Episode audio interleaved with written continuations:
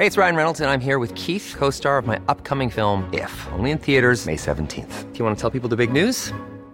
All right, I'll do. Sign up now and you'll get unlimited for $15 a month in six months of Paramount Plus Essential Plan on us. Mintmobile.com slash switch. Upfront payment of $45 equivalent to $15 per month. Unlimited over 40 gigabytes per month. Face lower speeds. Videos at 480p. Active Mint customers by 531.24 get six months of Paramount Plus Essential Plan. Auto renews after six months. Offer ends May 31st, 2024. Separate Paramount Plus registration required. Terms and conditions apply if rated PG. Heraldo Radio 98.5 FM, una estación de Heraldo Media Group, transmitiendo desde Avenida Insurgente Sur 1271, Torre Carrachi, con 100.000 watts de potencia radiada. Inicia las noticias de la tarde con Jesús Martín Mendoza en Heraldo Radio.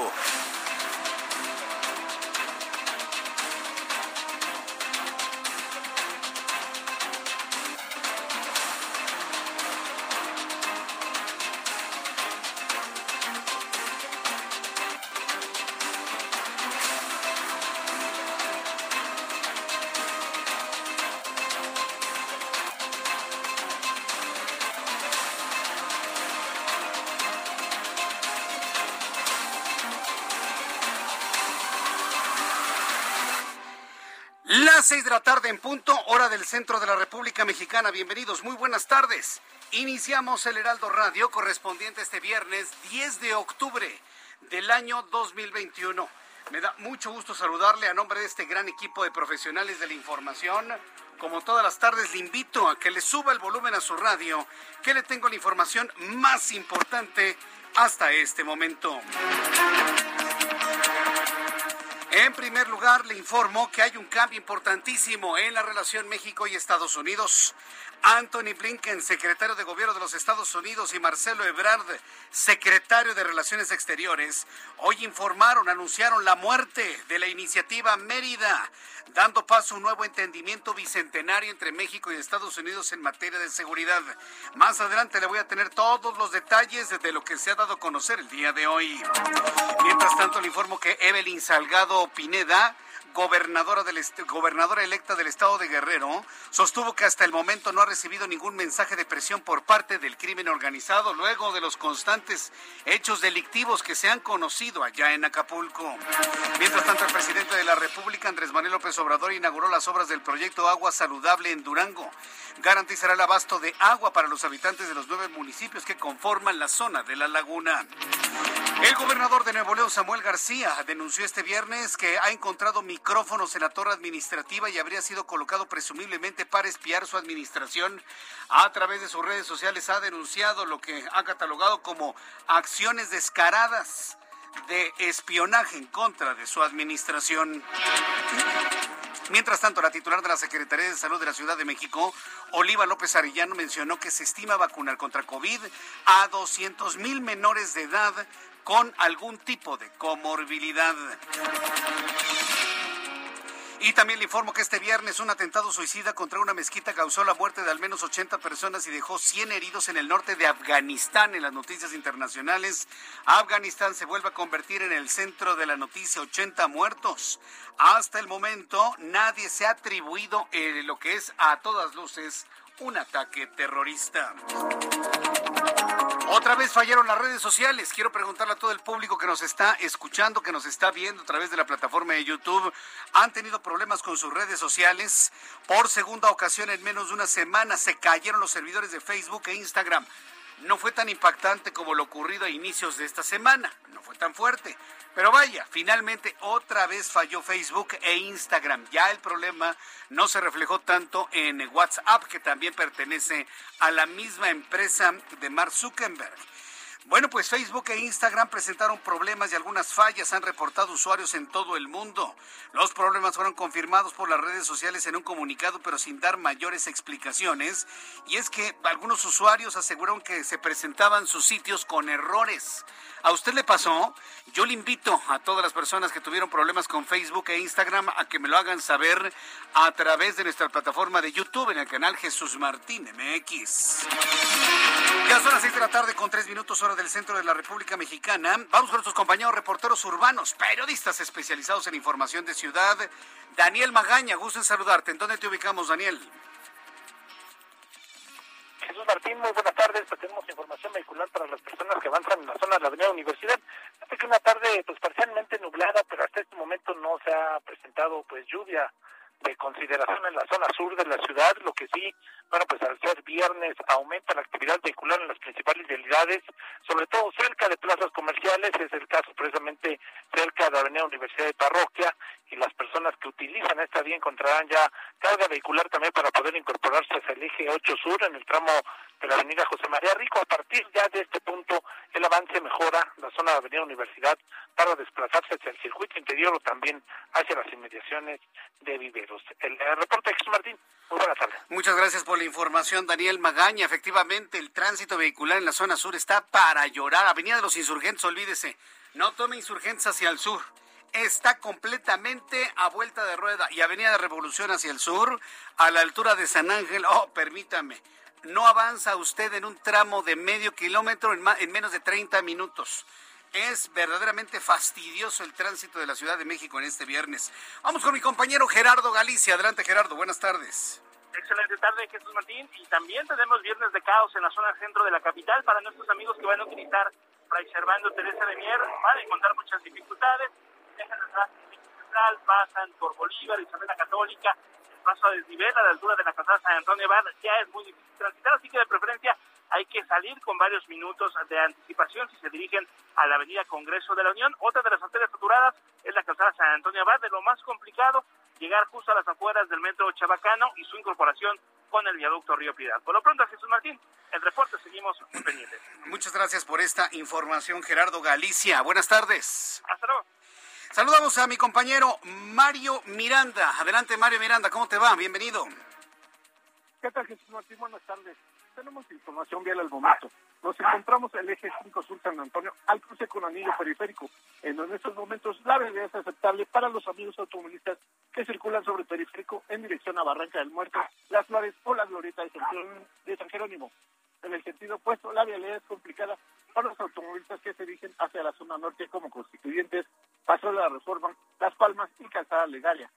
El eje 5 Sur San Antonio, en su intersección con viaducto, encontraremos carga vehicular en dirección a la avenida de los insurgentes, eje central, calzada de Clalpan.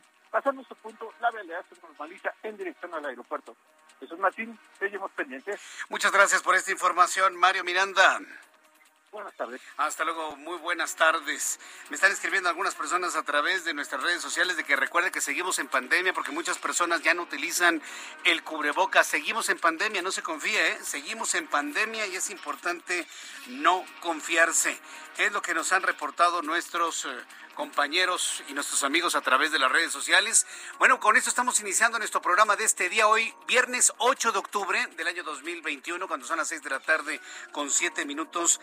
A revisar las eh, condiciones meteorológicas para el día de hoy, pero antes, ¿qué sucedía un día como hoy, 8 de octubre, en México, el mundo y la historia con Abraham Arreola?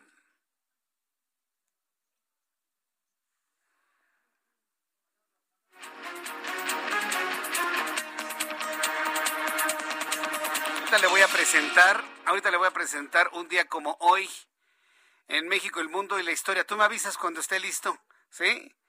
A ver, me dicen que un poquitito, un poquitito. Y bueno, pues aprovecho para enviar saludos a quienes cumplen años y festejan su santo en este día. Hoy, 8 de octubre, me dicen que dije 10, no hombre, es 8, no se haga ilusiones. Es 8 de octubre del año 2021. Bueno, no, pues no, ¿verdad? Vamos a revisar las condiciones meteorológicas para las próximas horas. El Servicio Meteorológico Nacional, que depende de la Comisión Nacional del Agua, nos envía las imágenes más importantes de la República Mexicana a esta, a esta hora. Vamos a seguir con el fenómeno de intensa lluvia, ¿eh? Vamos a seguir con intensa lluvia en la República Mexicana, sobre todo porque hay dos fenómenos que eh, se están encontrando en el centro del país. Tenemos el Frente Frío número 2 de la temporada invernal que la verdad no podemos decir que esté como ya saliendo de la República Mexicana y la onda tropical número 35, así como canales de baja presión y un nuevo sistema frontal. Lluvias puntuales torrenciales en Veracruz, en Oaxaca, con lluvias puntuales intensas en Puebla, en Chiapas y Tabasco.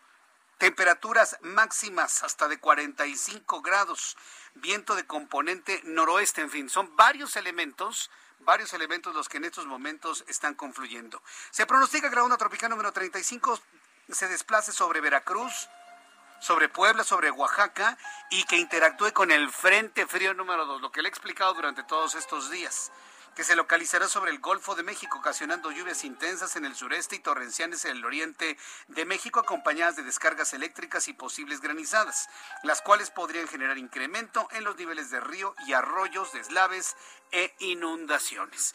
Bueno, pues con estos elementos que ya nos anuncian intensa lluvia para la noche, madrugada y sobre todo para la tarde del día de mañana en el centro del país. Le doy a conocer el pronóstico del tiempo para las siguientes ciudades. Amigos que nos escuchan, como siempre, y yo muy agradecido que siempre estén muy pendientes, en Guadalajara, Jalisco, temperatura mínima para mañana 15 grados, máxima 29. En Monterrey, Nuevo León, mínima 18, máxima 32. En Tijuana, Baja California, ya son las 4 de la tarde con 10 minutos, temperatura mínima 15, máxima 21. Mérida, la blanca y calurosa Mérida, con 24 la mínima, máxima 33, en este momento 28 grados. Está fresquito, ¿eh? Allá Mérida, sí, hace, hace fresco. 28 grados en Mérida es fresco. En Cuernavaca, Morelos, para quienes quieren ir a la ciudad de la eterna primavera, Está súper verde, ¿eh? Cuernavaca. Está muy bonito Cuernavaca, pero no deja de llover. Nubladísimo y con lluvia ya en Cuernavaca, mínima 13, máxima 24, en este momento 23. Y aquí en la capital de la República, el termómetro en este momento 22 grados, mínima 12 y la máxima 23 grados Celsius.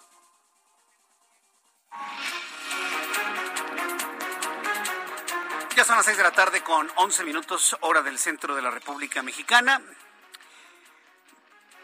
¿Ya podemos ir con un día como hoy? Sí, bueno, a ver, vamos a escuchar lo que Abraham Arreola nos ha preparado. Ha sucedido un día como hoy en México, el mundo y la historia. Adelante, Abraham. Amigos, esto es un día como hoy en la historia. Viernes, viernes 8 de octubre. 1940 es fundado el Colegio de México. 1974, Baja California Sur y Quintana Roo son declarados como estado. ¿Y cómo has estado? 1982, en Broadway se inaugura el musical Cats y se presentará durante 18 añitos hasta el 10 de septiembre del año 2000. 1988. En Barcelona, Freddie Mercury realiza su última presentación en vida ante una audiencia. Además, hoy es el Día Internacional de la Dixelia. No, Día Internacional de la Dislexia, perdónenme. Ah, ¿creían que me había equivocado? Pues fue a propósito. Ah, ¿verdad? También es el Día del Guerrillero Heroico en Latinoamérica. Así que si fuiste guerrillero heroico en otro lugar, pues no estudia. Lo siento mucho, tendrás que esperar a otro día como hoy. ¿En dónde? Ah, no sé, fíjate. Ah, no, sí, en la historia. Muchas gracias. Muy bien, Abraham Arreola, me da siempre mucho gusto escuchar tus efemérides como la del día de hoy. Ya son las seis de la tarde con 12 minutos, hora del centro de la República Mexicana. Varias personas, y esto me, me parece verdaderamente sorprendente, no lo sé, a ver si, Ángel, podemos investigar con José Arturo García. Me están diciendo que el gobierno de la Ciudad de México autorizó una carrera atlética a esta hora y que cierran calles de la glorieta de Vertis la, que se conoce como la glorieta del Scop. Así se conoce en la, zona de Narvarte. Ahí en esa glorieta confluyen varias avenidas. Avenida Vertis, eh, la Avenida Universidad, Cumbres de Maltrata, fundamentalmente. Sí, sí, son esas tres fundamentalmente. La calle del Tepoxteco, sí conozco la zona. Y es, es una glorieta muy grande, con una gran fuente muy emblemática, a unos cuantos metros de lo que fue la Secretaría de Comunicaciones y Transportes. Y se le conoce como SCOP porque hace muchos años la secretaría que estaba ahí se conocía como la Secretaría de Comunicaciones y Obras Públicas. Pero estoy hablando de, de la década de los setentas, ¿no? Entonces por eso se le conoce como Glorieta de Scop o de la Scop. Entonces estoy investigando qué tipo de carrera en viernes a esta hora con el tránsito que hay. Le investigo de qué se trata, ¿sí? Para poderle informar a nuestros amigos que viven en estas inmediaciones de la colonia Narvarte Oriente, para que, para saber exactamente quién autorizó qué cosa. sobre todo en un viernes, me parece verdaderamente increíble. Vamos a ver finalmente de qué se trata. Bien, continuando con toda la información que le tengo preparado para esta tarde, pues vamos al tema eh, fundamental de este día. Se acabó el Plan Mérida, se terminó el Plan Mérida y se ha establecido entre México y los Estados Unidos un nuevo plan o una nueva estrategia, vamos a llamarlo como con su nombre, un entendimiento bicentenario binacional para seguridad y salud en todo lo que es la región entre México y los Estados Unidos. Los gobiernos de México y Estados Unidos presentaron el entendimiento bicentenario sobre seguridad, salud pública y comunidades seguras para enfrentar juntos los desafíos compartidos de seguridad como fruto del diálogo de seguridad de alto nivel celebrado este viernes. antes de, de, entender esta situación, voy a platicar con Roberto Velasco, jefe de la Unidad para América del Norte de la Secretaría de Relaciones Exteriores. En unos instantes voy a tener contacto con él. Pero entendamos algo. Lo que ha ocurrido el día de hoy, porque prácticamente es la noticia principal de hoy, nadie habla de otra cosa más que del final del, del Plan Mérida y el inicio de este entendimiento binacional entre México y Estados Unidos, hay que entenderlo de esta manera. Es un logro y así me lo hicieron saber algunos analistas hoy en el Heraldo Televisión, es un logro importantísimo de Marcelo Ebrard. El diálogo de Marcelo Ebrard y su equipo de trabajo han logrado esto luego de que hace unos días teníamos aquí en México a tres dictadores, los dos más emblemáticos, el de Venezuela, el de Cuba y pues también el de Nicaragua, ¿no? Que sí, ya Daniel Ortega perdió todo piso y ya no se quiere ir del poder. Entonces, a unos cuantos días de que esta tierra, ¿sí? Eh, fue pisada por tres dictadores, ¿sí? Lo que significa este, pues digamos, desencuentro con los Estados Unidos, aun cuando Joe Biden dijo que no hay amigo más entrañable de Estados Unidos que México, esa fue su respuesta. Hoy vemos a un grupo de alto nivel en nuestro país negociando pues lo que le conviene a Estados Unidos, ¿eh? No creo que lo hacen por porque nos quieren mucho, no, de ninguna manera. Lo que se negocia en México es para que México forme un dique para los problemas de inseguridad hacia los Estados Unidos. Y México está pidiendo que Estados Unidos controle la entrada de armamento de alto calibre, de alto poderío hacia nuestro país. Eh, así, en esos términos podemos de alguna manera resumir lo que hoy se negoció en la Secretaría de Relaciones Exteriores. Estados Unidos y México van por el combate de armas. Esta estrategia busca detener también el tránsito de drogas, de poder enfrentar con mayor eficiencia al crimen organizado en ambas partes de la frontera. Y bueno, pues a lo largo de los siguientes días pues vamos a ir conociendo todos los detalles de lo que contempla finalmente y los alcances de este entendimiento. En unos instantes voy a tener más información sobre ello y sobre todo eh, el poder, mire, e, en cuestión este, de seguridad entendemos que podría funcionar, pero en el ámbito político esto ha puesto nuevamente en la contienda, en el escenario, en el reflector, en la importancia a Marcelo Ebrard. Otra vez. Un secretario de Relaciones Exteriores que lo habíamos visto algo desdibujado, pero que ahora vuelve a aparecer con fuerza mediática en un encuentro, primero un desayuno, negociaciones fuertes, importantes, pero que en la conferencia de prensa con Anthony Blinken lo vimos relajado, lo vimos hasta sonriendo, lo que nos habla de lo positivo del encuentro resultante del día de hoy. Súbale el volumen a su radio, la línea telefónica. Tengo a Roberto Velasco, se encuentra nuestro, nuestro, amigo Roberto Velasco, jefe de la Unidad para América del Norte de la Secretaría de Relaciones Exteriores. Estimado Roberto Velasco, bienvenido, muy buenas tardes.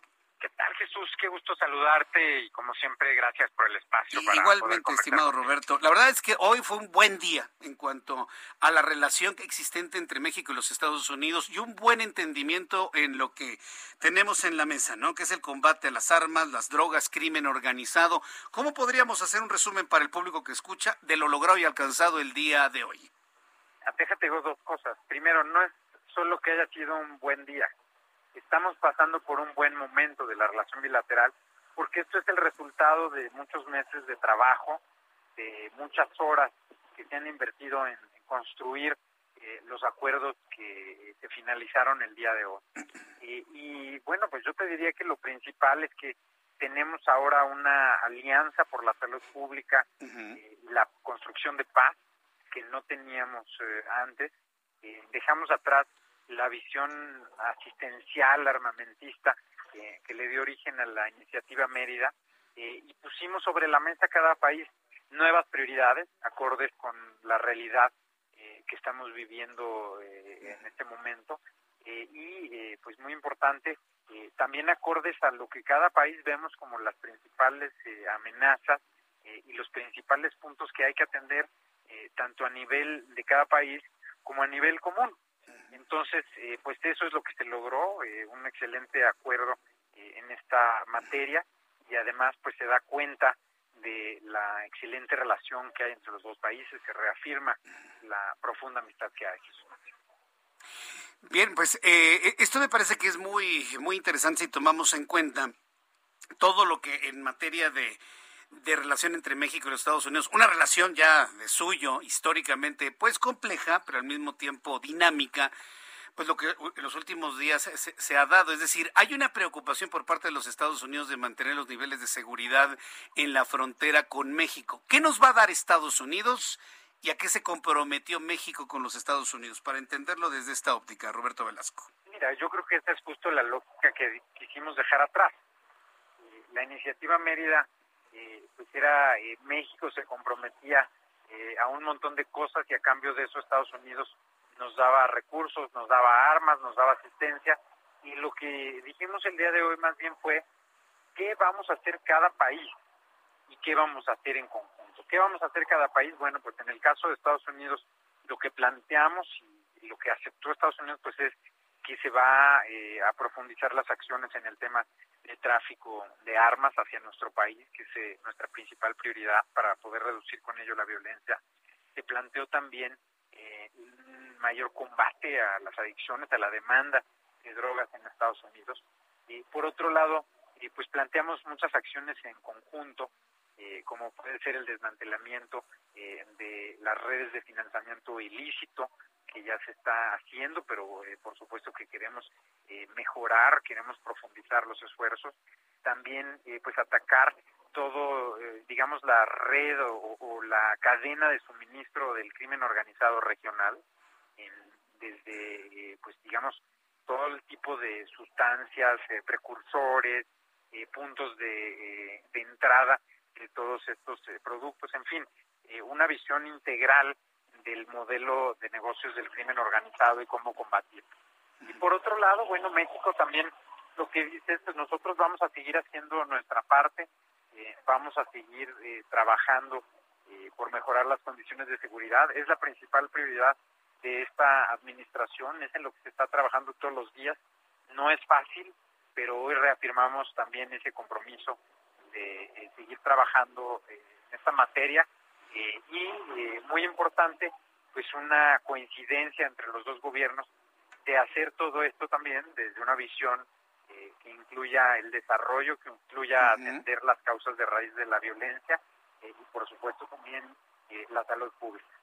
Ahora, entonces ya con esto entendemos que los intereses y las acciones de ambos gobiernos están equivalentes. Ya no se trata de que uno pone, vamos a llamarlo así, el cuerpo y la sangre, y el otro pone el dinero, ¿no? Sino que ya, ya va mucho más, más, equilibrado. Para los próximos tres años, Roberto Velasco, ¿solo tendrá una vida de tres años, es decir, desde el punto de vista sexenio, o, o este, este acuerdo se firma con una visión mucho más transeccional? Una plataforma que para el próximo presidente o mujer presidente de nuestro país eh, hacia el año 2024 puedan, eh, pueda funcionar adecuadamente en México. ¿Cuál, ¿Cuál es ese alcance que tendrá el, entendimiento? No, nosotros pensamos que esto es un, mecanismo y, un marco eh, que puede perdurar porque además tiene la capacidad de adaptarse, de modificarse. No es un mecanismo estático, sino que lo que acordamos es que vamos a tener reuniones de alto nivel de manera periódica, por ejemplo, eh, pero bueno, eh, lo de los tres años es porque eso es lo que le queda a ambas administraciones, entonces en eso vamos a enfocar nuestros esfuerzos y por supuesto le tocará a los gobiernos futuros decidir eh, si continúan con este marco, con este entendimiento o si no lo hacen, pero yo creo que eso va a depender sobre todo de los resultados que tengamos de lo que hagamos. Muy bien, bueno, pues me parece que esta ha sido, sí, una buena, una buena relación entre los dos gobiernos. Sí, yo, yo, yo, veo este comentario como muy generoso, luego de ver el trabajo tan intenso que se ha realizado en la Secretaría de, de Relaciones Exteriores, Roberto Velasco. Han tenido que amarrar, arreglar, subir, bajar, ir, venir para tener el resultado que tenemos el día de hoy, ¿no es así? Así es, pero no solo la Secretaría de Relaciones Exteriores, participó todo el gabinete de seguridad, que hubo una partición importantísima eh, de la Secretaría de Seguridad Pública, de la Secretaría de la Defensa Nacional, de la Marina, de la Guardia Nacional, en fin, de todas las áreas del gobierno que participan en esta eh, pues muy ardua tarea que es eh, construir la paz y brindar seguridad al pueblo de México. Roberto Velasco, agradezco mucho estos minutos de comunicación con el auditorio del Heraldo Radio. Estaremos muy atentos de todo lo que se diga sobre este entendimiento durante la próxima semana y volveremos a platicar. Muchas gracias, Roberto. Gracias, Jesús Martín. Hasta pronto, gracias. Es Roberto Velasco. Roberto Velasco, que es el jefe de la Unidad para América del Norte de la Secretaría de Relaciones Exteriores. Voy a los anuncios. Le invito para que me siga a través de YouTube en el canal Jesús Martín MX. Tenemos un chat en vivo. Regresamos. Escuchas a Jesús Martín Mendoza con las noticias de la tarde por Heraldo Radio, una estación de Heraldo Media Group. Heraldo Radio, la HCL se comparte, se ve y ahora también se escucha.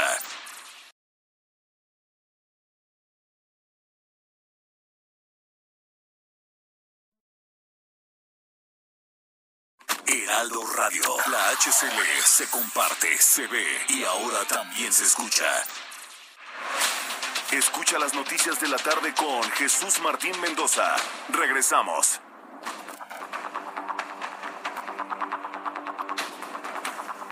ya son las seis de la tarde con 30 minutos, las 6 de la tarde con 30 minutos, hora del centro de la República Mexicana. Gracias por sus comentarios, sus opiniones a través de YouTube. Estamos en el canal de YouTube Jesús Martín MX. Entre a YouTube Jesús Martín MX, tenemos un chat en vivo en donde estoy leyendo, comentando las opiniones del público. Bien. Entendimiento binacional o bicentenario entre México y los Estados Unidos en materia de de seguridad, de crimen organizado, en fin, todo lo que platicamos hace unos instantes con Roberto Velasco, nos dio todo un planteamiento de las razones por las cuales el plan Mérida, el plan Mérida pues ya terminó sus días, ¿no? Evidentemente nos habló de las adecuaciones a las necesidades actuales, etcétera, etcétera, etcétera, ¿no?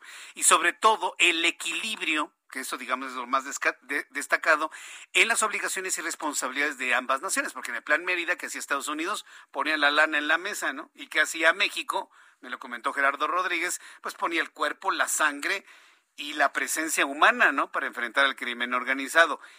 Todo parece indicar que ahora sería más equilibrado, pero ¿qué tan fácil o difícil es transitar de un plan a otro plan? Le tengo una sorpresa aquí en el Heraldo Radio. Súbale el volumen a su radio. ¿Sabe quién tengo en la línea telefónica? A Armando Guzmán, periodista en Washington, a quien yo le agradezco estos minutos de comunicación. Mi querido Armando Guzmán, ya te extrañaba. ¿Cómo estás? Bienvenido, mi querido Armando. Andamos perdidos uno de otro, mi querido. Yo lo sé, pero, tú estás chambe y chambe allá en Washington y ahora te tocó ver de cerquita o las reacciones allá en Estados Unidos de lo que se acordó aquí en México. ¿Cómo lo ves, mi querido Armando? ¿Cómo lo analizas? Te voy a decir, yo creo que aquí en Estados Unidos había mucha preocupación y sigue habiendo mucha preocupación, sobre todo por la cuestión de los agentes de la DEA, de la negativa a darle a 24 agentes de, la dirección ah, o de la Agencia Antidrogas de Estados Unidos visados para trabajar en México. Ahora, se entiende también que las leyes mexicanas han cambiado y que la forma y la eh, inmunidad que tenían los agentes estadounidenses dentro de México han cambiado también y eso es una cuestión del Congreso Nacional y entonces Estados Unidos lo tiene que respetar. Sin embargo, ha habido aquí audiencias en el Congreso acerca de si esto también ha sido parte culpa del liderazgo de la DEA por no avanzar o por no tratar de evitar conflictos con países importantes, como el caso de México. El hecho de que haya ido el Procurador de Justicia, el Secretario de Estado, el Secretario de Seguridad Nacional, el, asistente secretario de, de Salud y varias otras personalidades, se da una idea de lo mucho y de lo preocupados que están por todo esto. En el acuerdo de medida nunca se incluyeron en realidad en serio la cuestión del tráfico de armas. En este caso sí. Y México siempre se ha quejado de que habían sido, había sido muy poco el dinero, eh, en forma muy escalonada, en forma muy irregular. La actitud que, Estados Unidos había tomado en esta cuestión de, de la Alianza de Mérida. En este caso, lo que hay son una gran cantidad de áreas que evitarían o tratarían de evitar el tráfico de armas, de personas, de drogas.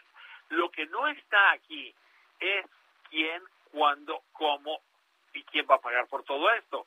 Hay, debe haber algún tipo de planificación y algún tipo de metas, porque todos estos acuerdos de alto nivel lo están haciendo así, poniéndose metas, porque en un año tienen que entregarse mutuamente cuentas.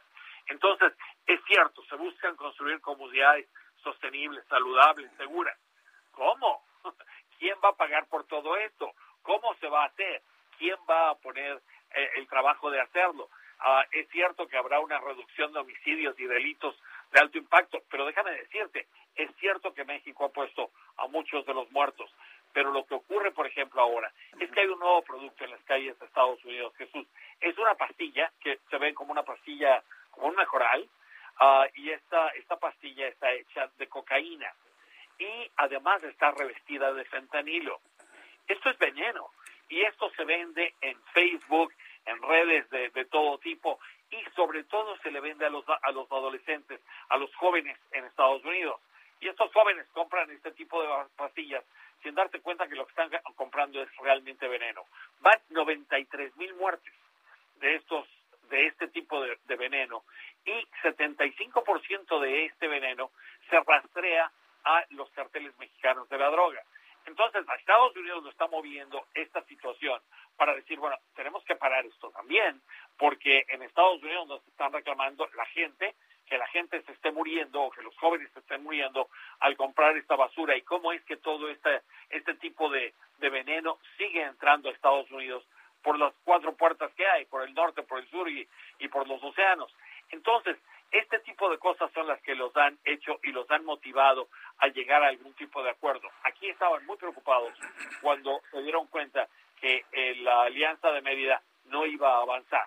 Esto lo vienen anticipando desde hace, desde hace varios meses y se dieron cuenta que esto iba a terminar. Lo que no sabían es cómo reemplazarlo y con qué. Y la forma en la que cada uno de los dos actores, tanto Estados Unidos como México y sus gobiernos, iban a participar, iban a tratar de detener todo esto. Porque hay más de 100 mil muertes en México, con la violencia casi 100 mil muertes en Estados Unidos, y mientras los dos países no llegan a un acuerdo, los que siguen creciendo y el, dinero que sigue aumentando es el de los carteles, ya es un negocio de 500 mil millones de dólares ah, al año. Entonces, imagínate toda esta cantidad de dinero, rebasa mucho las capacidades de los países a decidir que van a, destinar tanto más dinero a detener todo esto.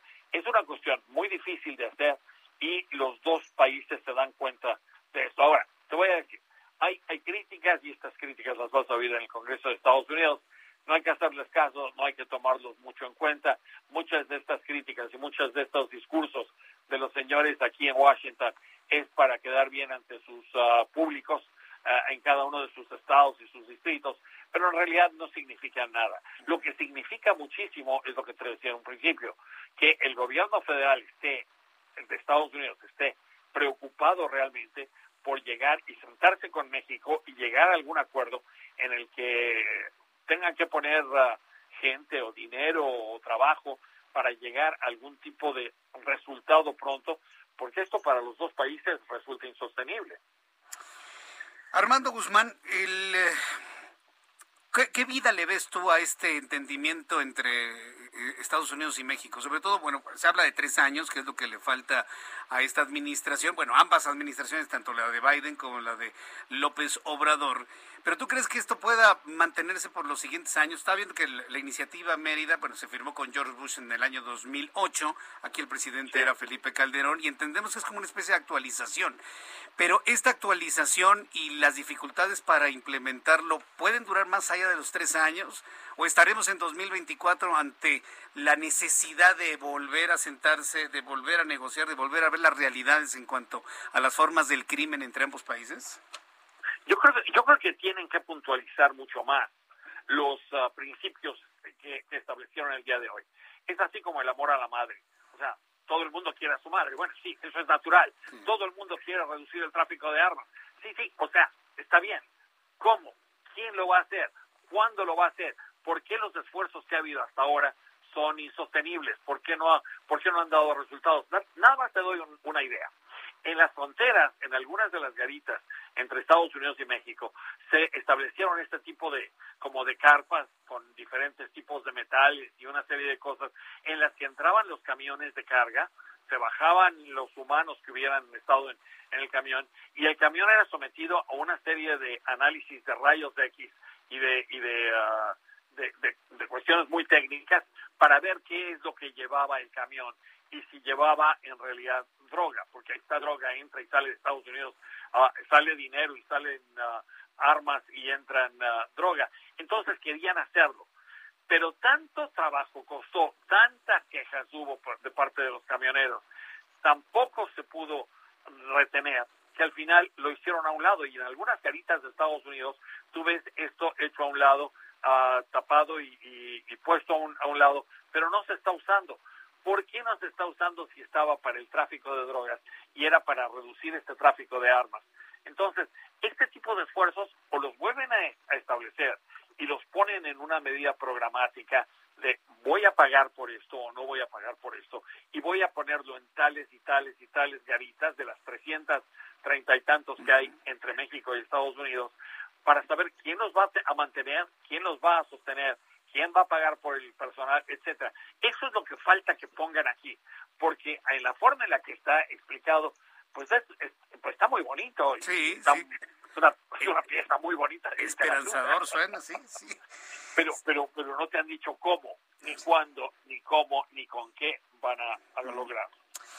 Bien, Armando, pues ha sido muy interesante esta, esta visión con, con una, una, una dosis de crítica, sobre todo en cuanto a la que falta el establecimiento de los cómo y de los cuándos.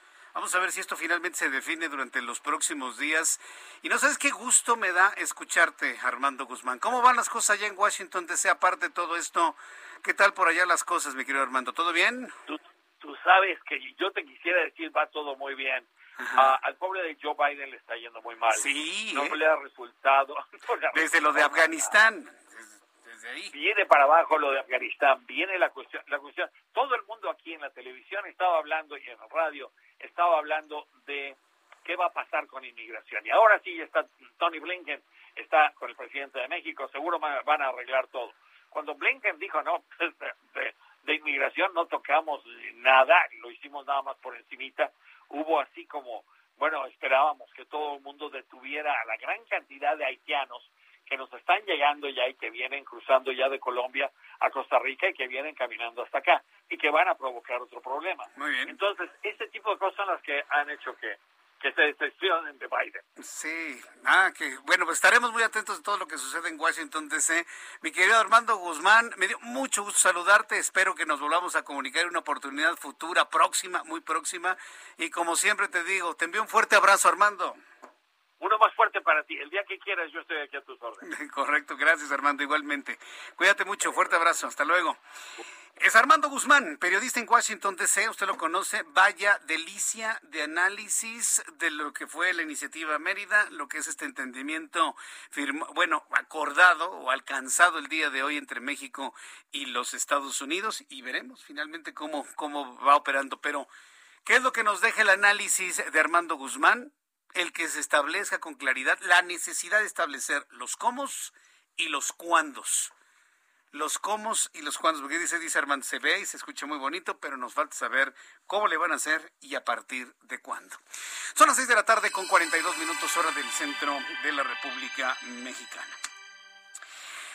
El presidente de la República durante esta semana, además del tema de, de, su propuesta de reforma eléctrica, ha abordado de manera paralela otro asunto que tiene que ver con el regreso a las clases que tiene que ver con el que los niños, los jóvenes y los niños fundamentalmente dejen a un lado el Internet. Ayer lo comentaba, ayer o anteayer lo comentaba de lo enajenante que puede ser estar ¿sí? frente a las pantallas del Internet, ¿no? ya sea para estudiar, ya sea para jugar, ya sea para consultar.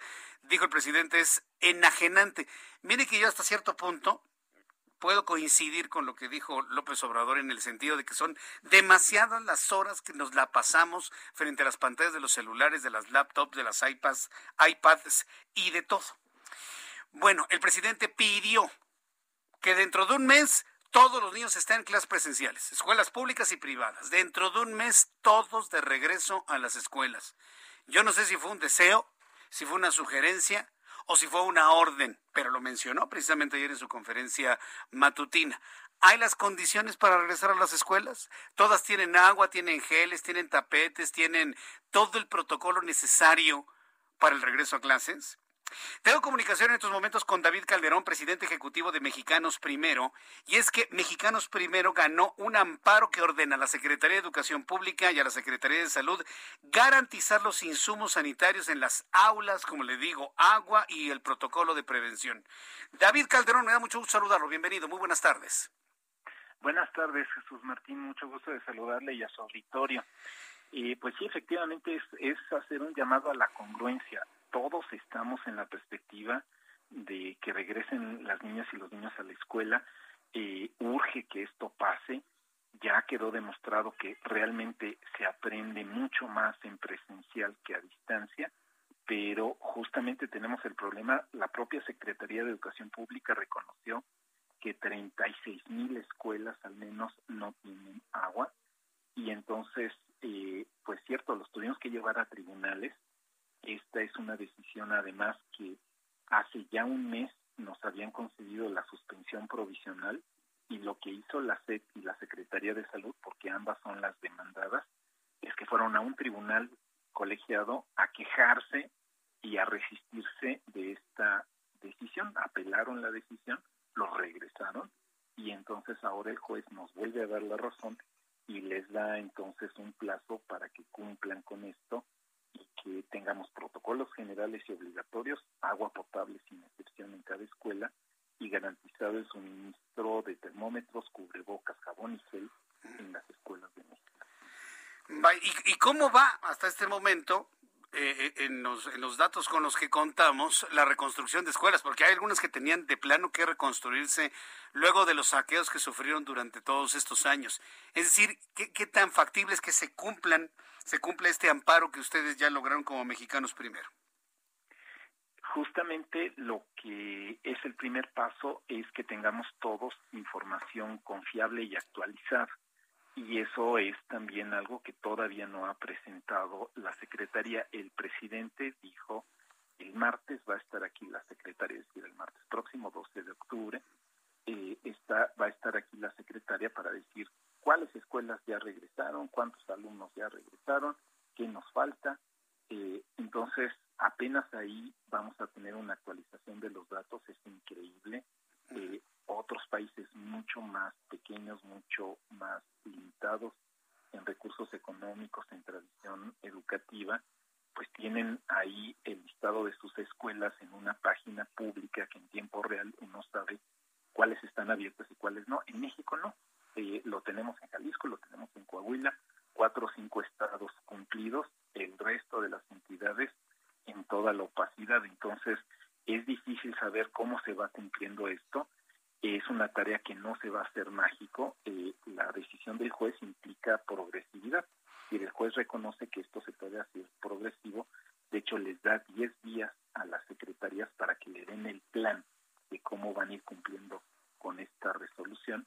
Eh, pero pues bueno, eso estamos apelando, ahora sí que no, no en los tribunales, sino apelando al tribunal de la conciencia de, de estos funcionarios para decir, dejen de resistirse, pónganse a trabajar, pidan ayuda a los gobiernos estatales, a los gobiernos municipales y hagamos un plan porque desear que los niños vuelvan está muy bien, lo que auténticamente les da la confianza a las familias y lo que auténticamente cumple el derecho de los niños es que esté el agua, el jabón y todo esto que hemos dicho. Se ve tan, tan, tan, tan este, lejano que todas las escuelas entren en una condición de protocolos de sanidad cuando ha sido tradicional en este país.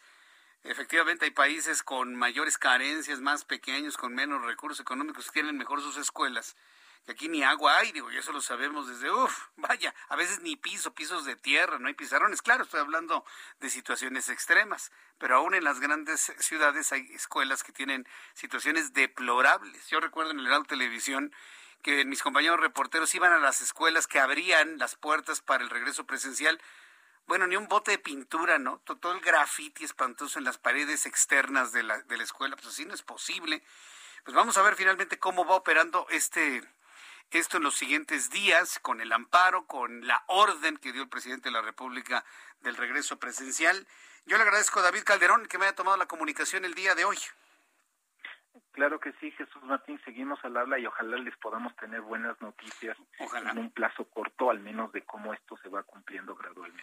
Pues esperemos, sí, digo, tampoco uno quiere cosas mágicas, ¿no? Pero sí, que por lo menos se cumpla de manera gradual.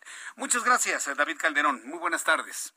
Gracias, buenas tardes. Hasta luego, saludos. Es David Calderón, el presidente ejecutivo de Mexicanos Primero. Mire qué importante lo que lograron, un amparo para que de esta manera se le pueda solicitar de una manera pues más, más en el ámbito de la ordenanza a la Secretaría de Educación Pública y a la Secretaría de Salud de que garanticen insumos sanitarios en las escuelas. Agua, jaboncito, ya el gel va a ser el lujo en algunos lugares, ¿no? agua y jaboncito, para que los niños se puedan lavar sus manitas en el momento de entrar a las clases, cuando salgan al recreo, cuando quieran ir al baño. Darles una mejor calidad de vida a los niños. Depende pues de, de, muchas instancias, no nada más de la Secretaría de Educación Pública, no hay muchas instancias que tienen que colaborar para que esto se vuelva una realidad y bueno, pues entonces se cumpla lo que el presidente quiere, ¿no? El presidente quiere que todo el mundo esté de regreso en las escuelas, bueno, pues entonces a ponerle agua a muchas escuelas que aún no lo tienen. Son las seis de la tarde con 50 minutos hora del centro de la República Mexicana. Por cierto, hoy el presidente mexicano inauguró el proyecto Agua Saludable para la Laguna de Durango, ya que estamos hablando de agua, de la necesidad de agua en las escuelas para lavar, y jaboncito, ¿eh? jabón para lavar las manos de los niños bueno, pues el agua es lo que más necesitamos para la vida misma. ¿no? Y hoy en el norte del país, en la laguna, allá en Durango, el presidente mexicano inauguró el proyecto Agua Saludable para la Laguna, la laguna en Durango, con la, con la cual busca que se aproveche el agua del río Nazas y no la que se extrae de pozos contaminados con arsénico y garantizar el abasto de líquido para los habitantes de los nueve municipios de la región de la laguna. A ver, le quiero decir una cosa aquí, así como paréntesis. No es que los pozos alguien los haya contaminado, los haya contaminado una empresa. Ojo con esto. El arsénico es una sal natural en el subsuelo y sobre todo en algunas partes del norte del país. ¿Por qué el agua que se extrae tiene arsénico? Porque ya llegaron al fondo del acuífero.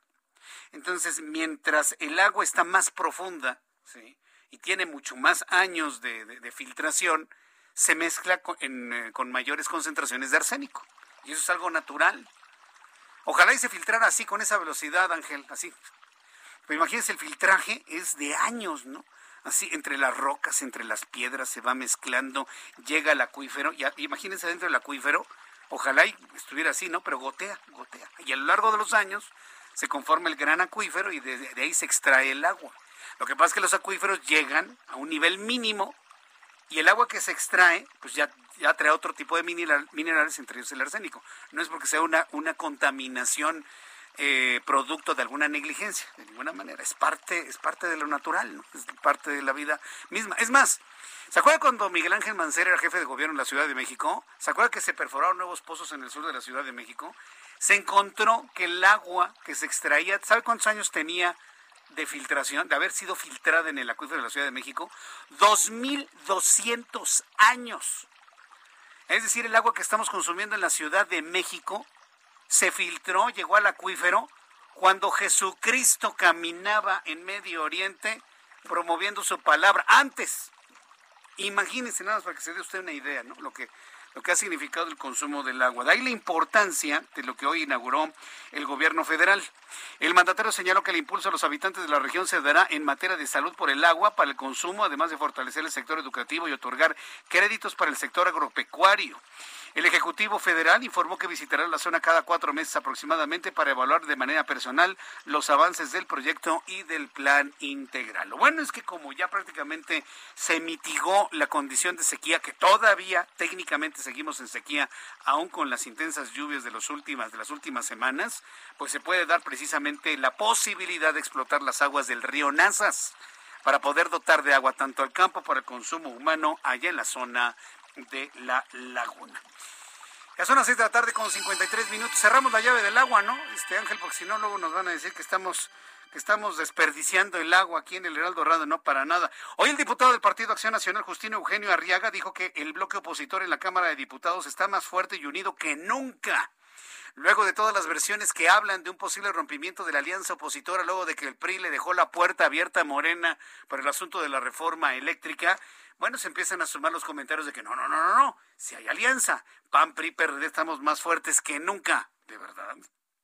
Bueno, Justino Eugenio Arriaga dijo que el bloque opositor en la Cámara de Diputados está más fuerte y unido que nunca y que no dará ningún voto a la propuesta que nos lleve a un retroceso en materia de energía eléctrica. Por otra parte, el presidente de la Comisión de Energía, el morenista Manuel Rodríguez González, pidió que el debate de este tema sea apasionado, pero con prudencia y con tolerancia. Durante la instalación de la Comisión de Energía, el legislador panista destacó que actualmente el país atraviesa por uno de los momentos más importantes de la historia contemporánea, ya que está por iniciar el análisis y discusión de la iniciativa de reforma constitucional en materia energética presentada por el Poder Ejecutivo Federal. Una propuesta que, por cierto, todos los analistas en materia energética y eléctrica la han calificado de regresiva. Yo no conozco un analista, uno solo, uno, que diga que es buena la, propuesta del presidente de la República. Todos han hablado de que es regresiva. El único que cree en ella es la señora Nale, porque su jefe, el presidente, el presidente y los diputados de Morena. Voy a los anuncios, regreso con un resumen de noticias. Arroba Jesús Martín MX. Escuchas a Jesús Martín Mendoza con las noticias de la tarde por Heraldo Radio, una estación de Heraldo Media Group. Heraldo Radio 98.5 FM, una estación de Heraldo Media Group, transmitiendo desde Avenida Insurgente Sur 1271, Torre Carrachi, con 100.000 watts de potencia radiada.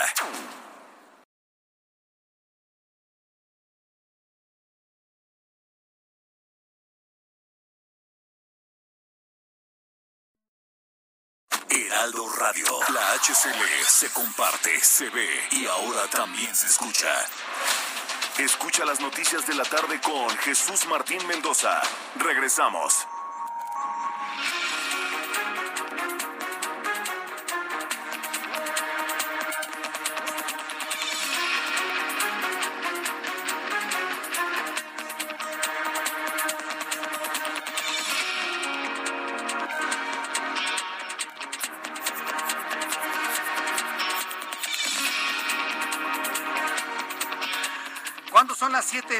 Hora del centro de la República Mexicana, le presento un resumen con las noticias más importantes en El Heraldo Radio. En las noticias más importantes y sobre todo en las entrevistas que le hemos presentado en entrevista con el Heraldo Radio, Roberto Velasco, jefe de la Unidad para América del Norte de la Secretaría de Relaciones Exteriores, declaró que la iniciativa Mérida necesitaba ser reemplazada porque México se comprometía a muchas cosas y Estados Unidos solo daba el recurso y las armas. Pero ahora serán acciones que beneficien a ambos países, como combatir la demanda de drogas, tráfico de armas de Estados Unidos a México y poder reducir la violencia en nuestro país. Siquiera eh, México se comprometía eh, a un montón de cosas y a cambio de eso Estados Unidos nos daba recursos, nos daba armas, nos daba asistencia y lo que dijimos el día de hoy más bien fue qué vamos a hacer cada país y qué vamos a hacer en conjunto. ¿Qué vamos a hacer cada país? Bueno, pues en el caso de Estados Unidos lo que planteamos y lo que aceptó Estados Unidos pues es que se va eh, a profundizar las acciones en el tema de tráfico de armas hacia nuestro país, que es eh, nuestra principal prioridad para poder reducir con ello la violencia. Se planteó también eh, un mayor combate a las adicciones, a la demanda de drogas en Estados Unidos. Esto fue lo que nos dijo Roberto Velasco. Roberto Velasco, quien es el jefe de la Unidad para América del Norte de la Secretaría de Relaciones Exteriores. Posteriormente conversamos con Armando Guzmán, usted lo conoce, periodista mexicano asentado en Washington, D.C., y analizó el fin del Plan Mérida y el arranque de este entendimiento eh, binacional entre México y los Estados Unidos declaró en el Heraldo Radio que los problemas a los que se enfrenta el nuevo acuerdo bilateral entre Estados Unidos y México es que no se ha especificado claramente cómo se detendrá el tráfico de armas y de drogas en ambos países. El pacto tampoco es certero en decir quién lo llevará a cabo, cuándo se hará y quién pagará por todo ello con personas, trabajo y dinero. Esto fue lo que analizó y de alguna manera criticó Armando Guzmán desde Washington, D.C. Es cierto, se buscan construir comunidades sostenibles, saludables, seguras. ¿Cómo? ¿Quién va a pagar por todo esto? ¿Cómo se va a hacer? ¿Quién va a poner eh, el trabajo de hacerlo? Ah, es cierto que habrá una reducción de homicidios y delitos de alto impacto, pero déjame decirte, es cierto que México ha puesto a muchos de los muertos.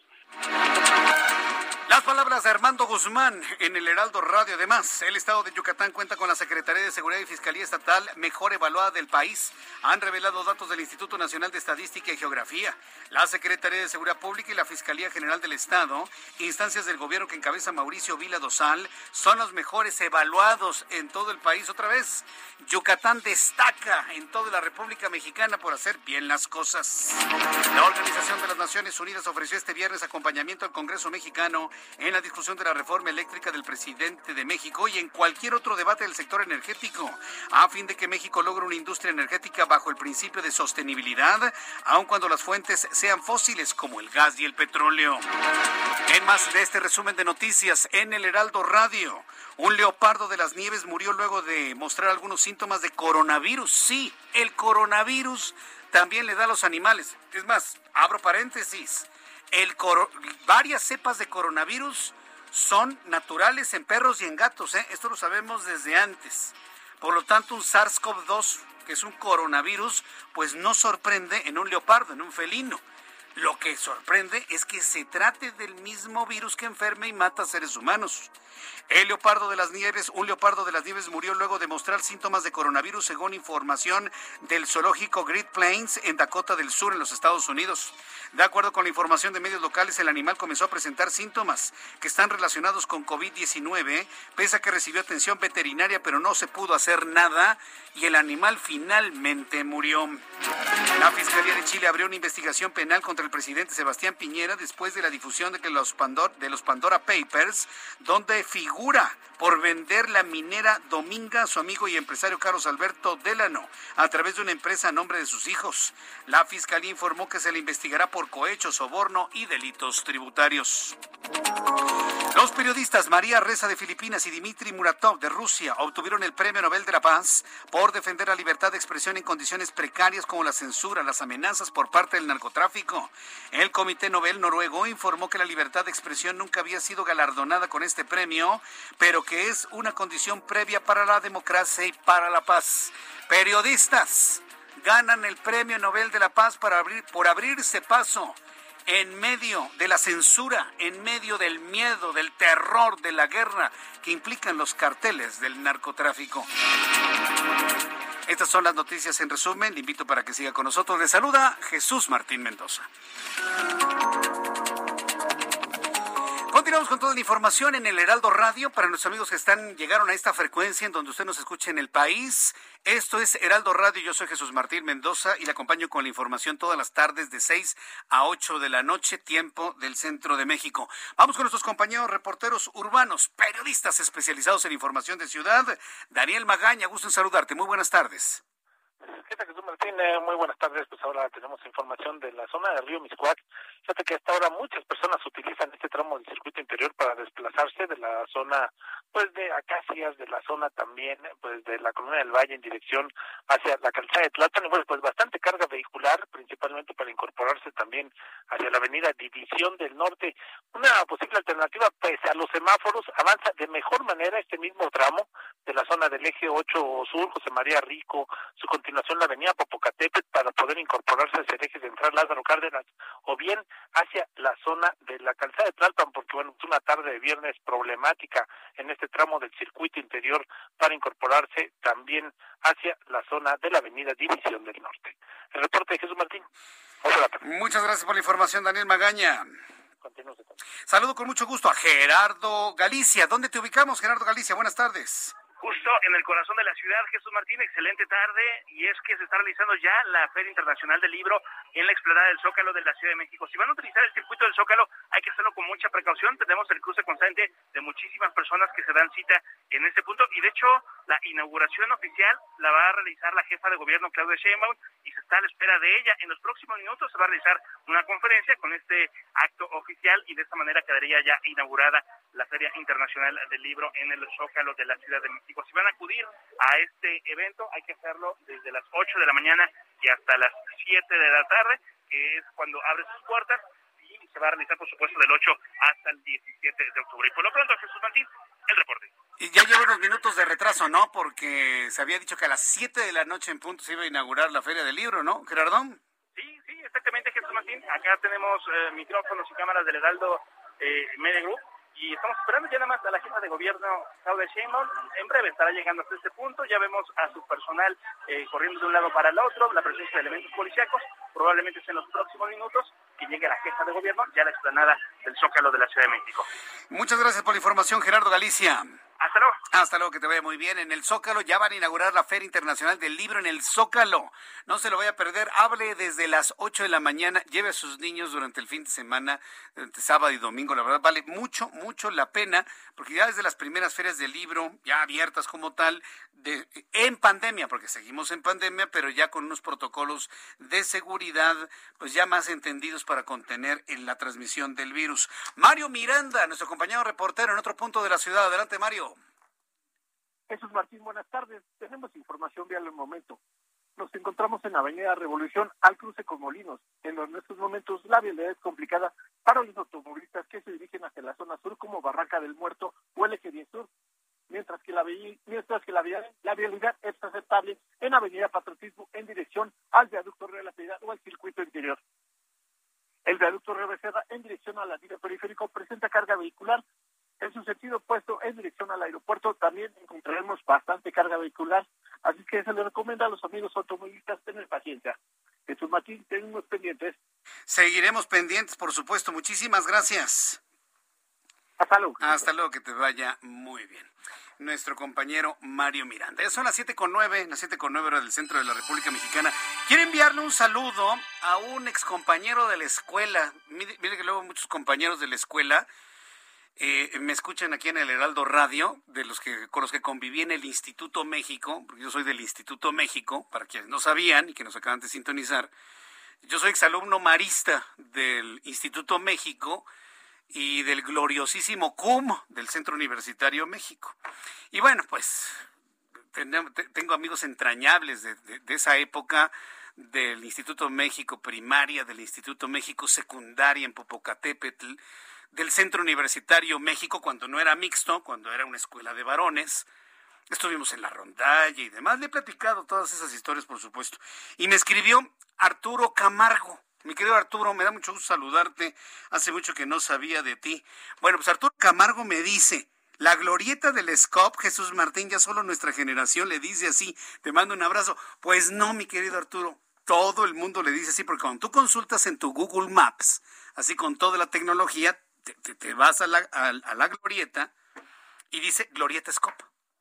Al menos ese es el nombre que tiene dado de alta en eh, Google Maps. Y Google Maps no es de nuestra época, estas ya son herramientas ya propias del siglo XXI, mi querido Arturo.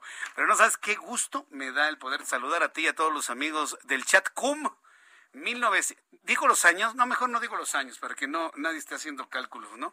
Porque hay quienes nos quitamos hasta 10 años de edad. Bueno, son las 7 con 11, las 7 con 11 horas del centro de la República Mexicana. Luego de nuestros compañeros reporteros en el Valle de México, Vamos directamente con nuestros compañeros corresponsales. Saludo a Daniela García, nuestra corresponsal en Monterrey, Nuevo León. Adelante, Daniela, gusto en saludarte. Buenas tardes.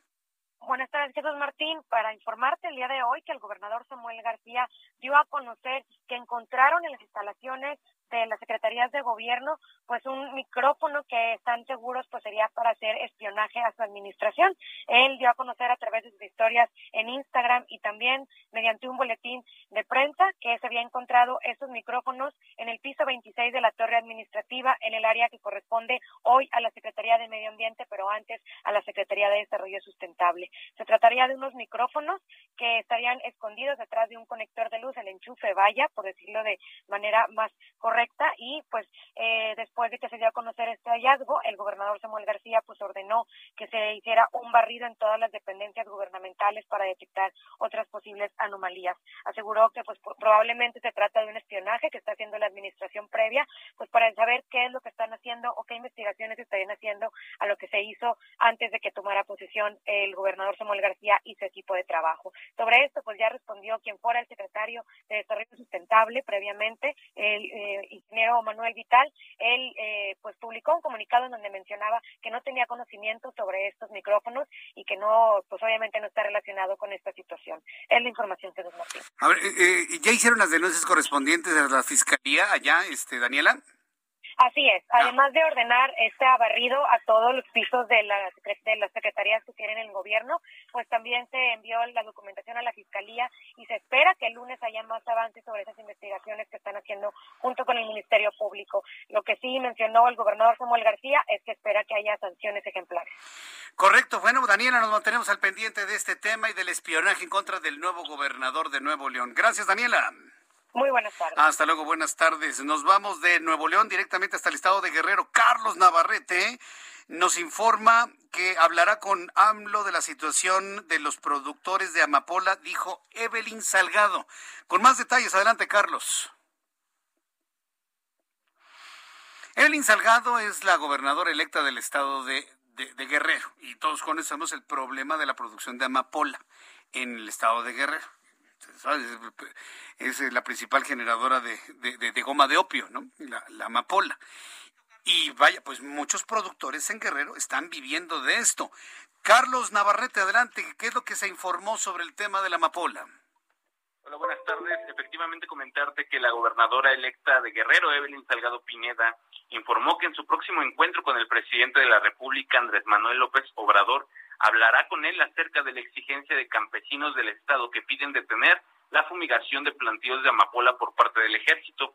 Entrevistada esta tarde al salir del Congreso local en Chilpancingo, a donde acudió para los preparativos de su toma de protesta el próximo 15 de octubre, Salgado Pineda indicó que junto al gobierno federal buscará emprender estrategias que permitan atender la situación de los productores de esta planta y por esta razón espera que en próximas fechas se reúna con el titular del Ejecutivo para dialogar este tema. Esto justo luego del reciente llamado que hicieron productores de amapola al presidente de México para que el ejército mexicano deje de fumigar sus plantíos, que en muchos casos es el principal sustento para las familias de la Sierra de Guerrero, la gran mayoría familias marginadas, familias pobres que o viven de la amapola o se ven obligadas a migrar a estados del norte del país.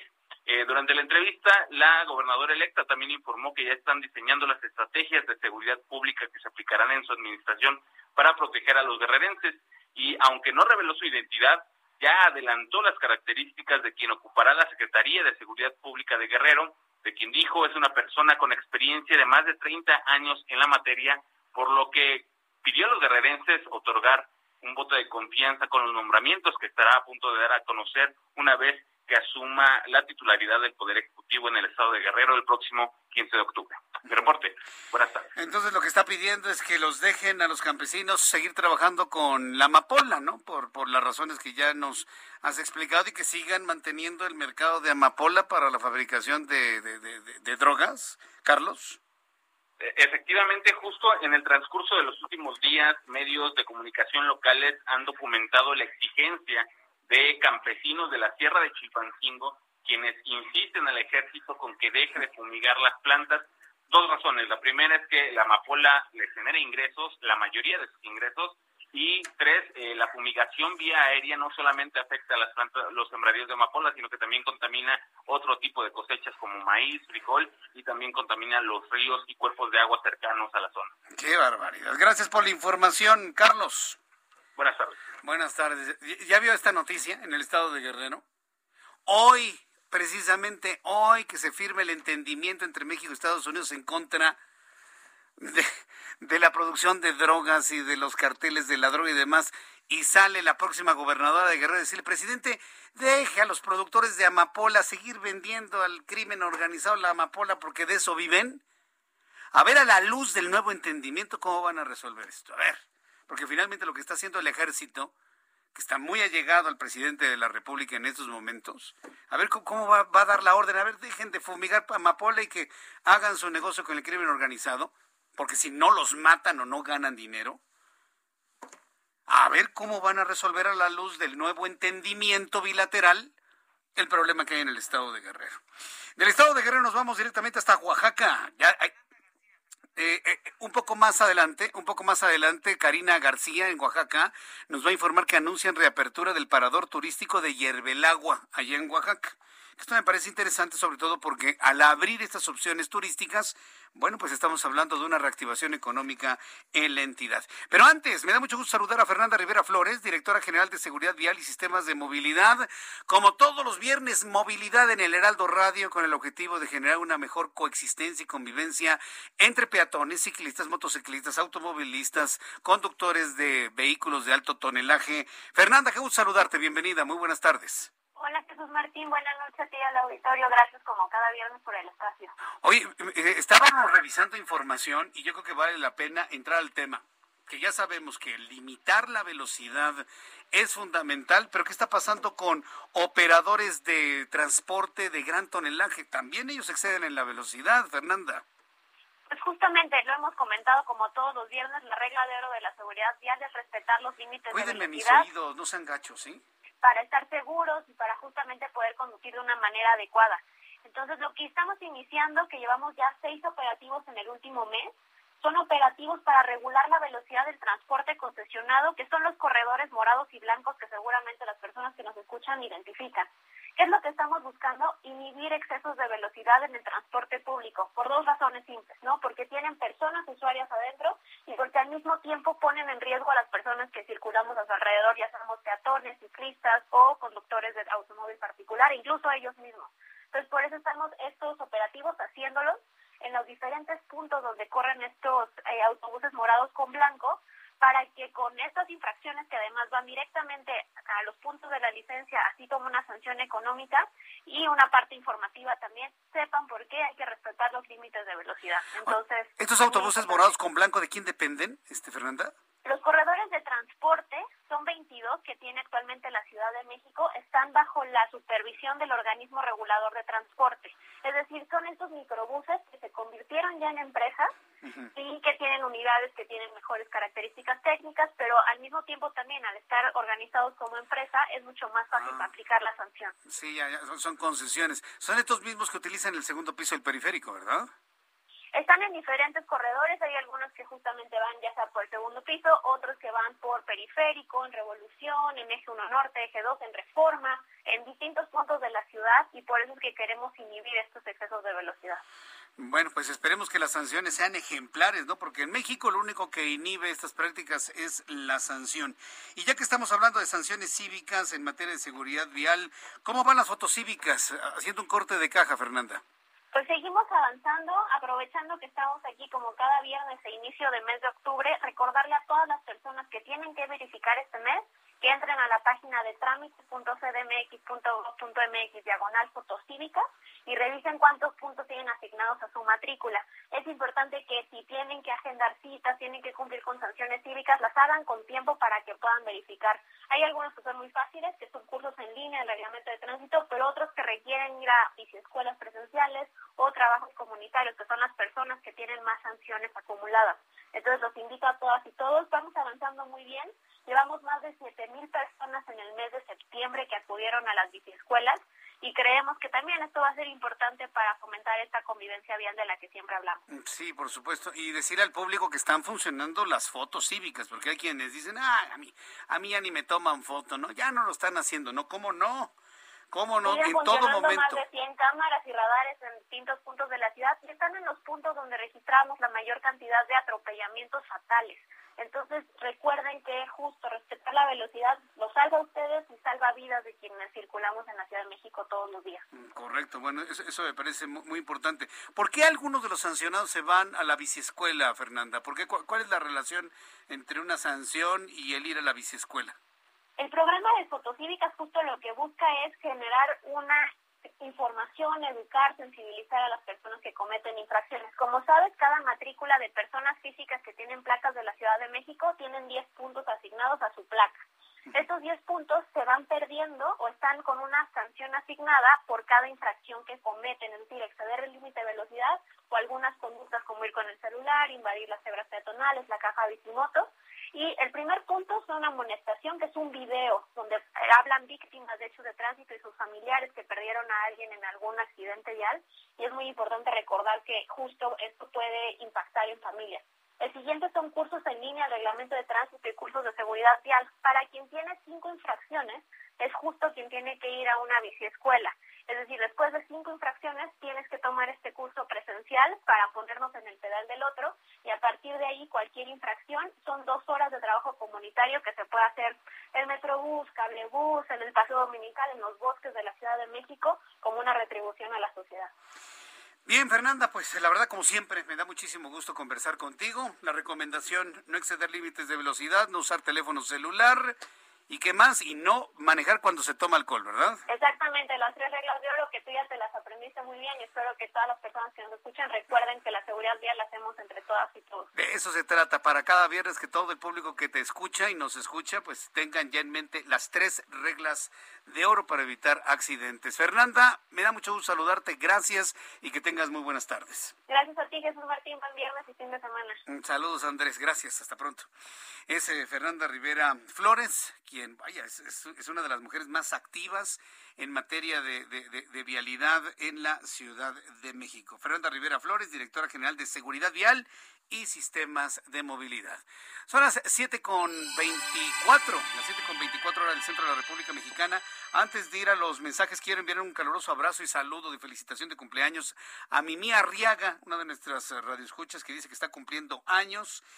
Eh, gracias por eh, estar muy presente, estar con todo el público. Felicidades, feliz cumpleaños. También gracias a quienes nos están escribiendo. Víctor Gagiola Dice, mañana, ¿qué horas del centro transmites, estimado Jesús Martín, para escucharte acá en Tijuana? Empiezo a las nueve de la mañana. A las nueve de la mañana termino a las diez. Una hora nada más en donde revisamos las noticias más importantes de la mañana, las comentamos, platico con el público a través de mi plataforma de YouTube en el canal Jesús Martín MX.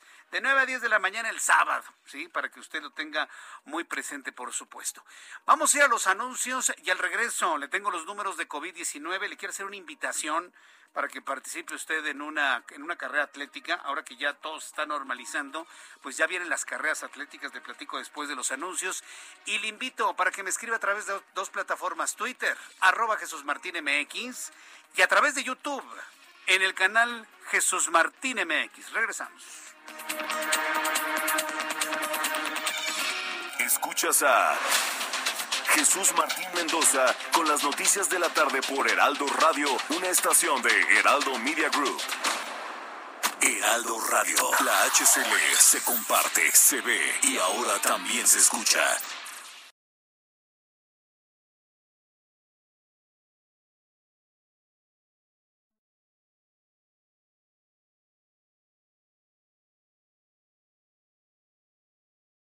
Heraldo Radio.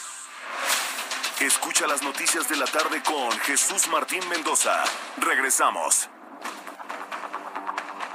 Ya son las siete y media, las 19 horas con 30 minutos, siete y media, tiempo del centro de la República Mexicana, seis y media, tiempo de la montaña, y las 5 de la tarde con 30 minutos, hora del Pacífico. Por cierto, ya este, el último domingo de, de octubre termina el horario de verano, que por cierto, la próxima semana eh, entiendo que el presidente de la República hará anuncios importantes sobre el horario de verano.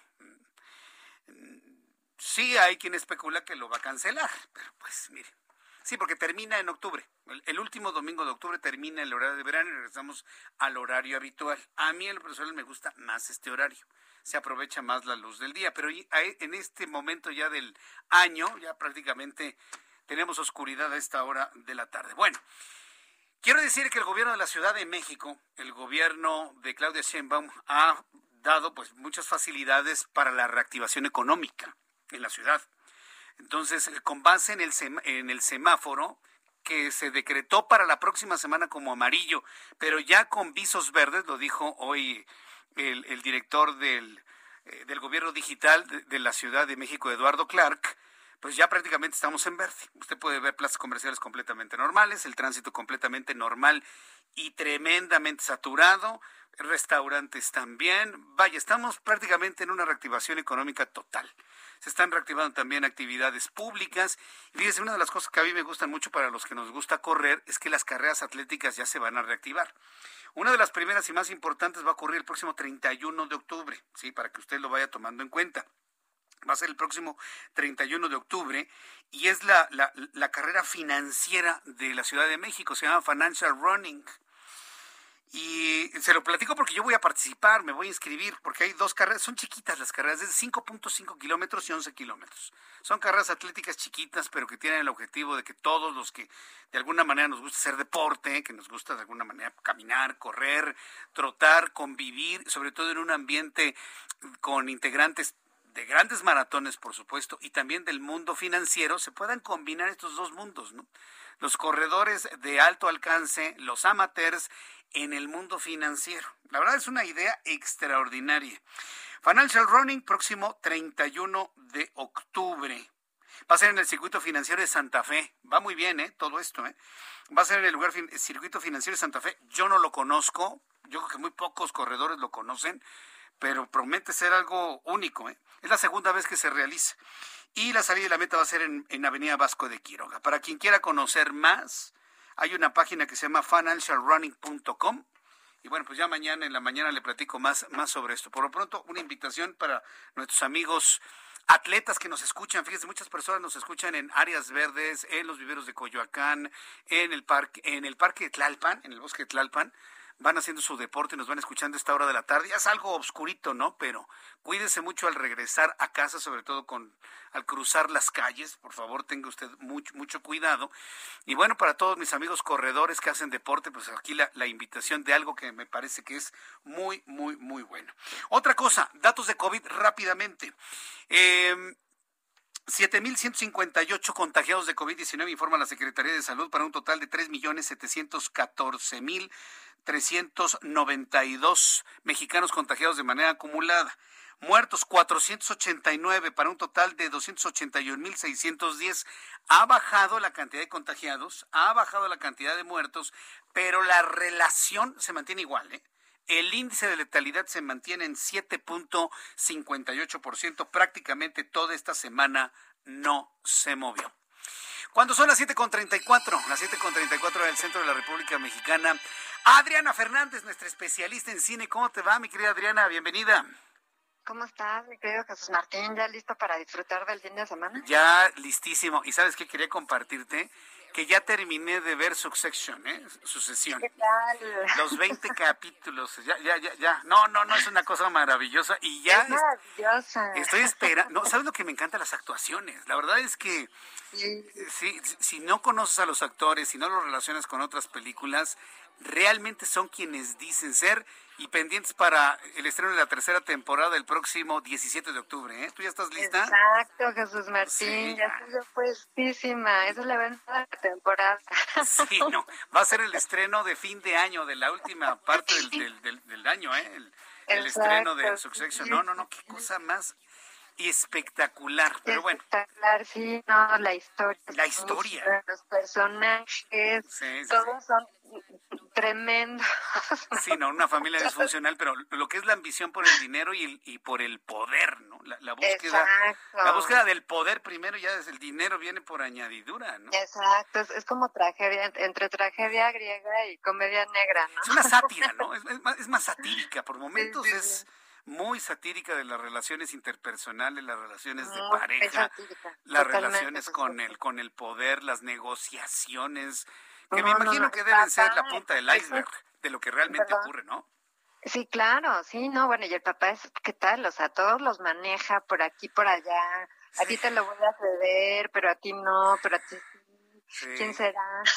Bueno, no, no, no le voy a hacer spoiler al público porque qui- quien quiera verlo en la plataforma eh, HBO o HBO Max, ahí está. Y bueno, pues para poderla disfrutar. La verdad, disfruté mucho esos 20 capítulos y ya la espera de la tercera temporada. Tus recomendaciones para este fin de semana, además de la mía, quise colar la mía de la serie esta de Succession. Tus recomendaciones para este fin de semana, Adriana.